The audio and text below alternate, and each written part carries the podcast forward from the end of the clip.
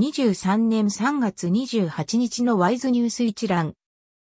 台湾の経済ニュースが音声で聞ける耳よりワイズ。こちらではトップニュースとその他ニュースのタイトルをまとめてお届けします。スマートフォンでもお聞きいただけます。トップニュースは、馬英九前総統が中国入り総統経験者で初。馬英九前総統は27日午後、上海市に到着した。総統経験者の訪中は、国民政府が台湾に移転した1949年以降、初めて、馬前総統は祖先の墓参りのほか、帯同する台湾の学生と中国の学生の交流を予定しており、若者のパワーで両岸のムードを改善したいと語った。与党、民進党の長子号、報道官は、ホンジュラスが台湾と断交し、中国と国交を樹立した直後の訪中に疑問を呈した。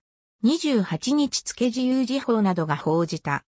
その他のニュースタイトルは、TSMC の米アリゾナ工場、35億ドル増資に認可。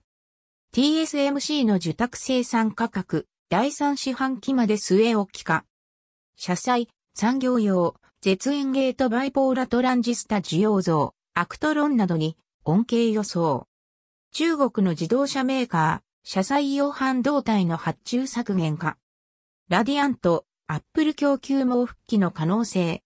デルタの EV 事業、今年黒字転換へ。豊興鋼鉄、鉄筋300元値下げ。モスバーガーの安心フードサービス、平等で食品加工場設置へ。薬解薬の新生多血症新薬、日本で製造販売承認。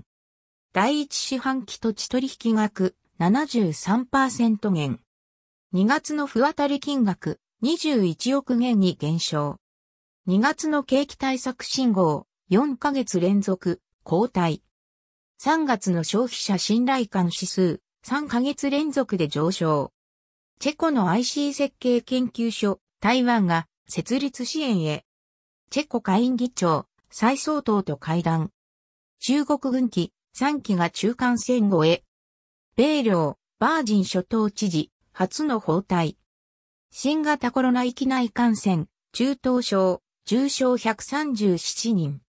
新型コロナ感染者数、週1回の発表に変更へ。安倍晋三写真展、台北市で4月10日まで。登園に出没のヒヒ、猟銃で撃たれ死ぬ。以上ニュース全文は会員入会後にお聞きいただけます。購読、指読をご希望の方は、ワイズホームページからお申し込みいただけます。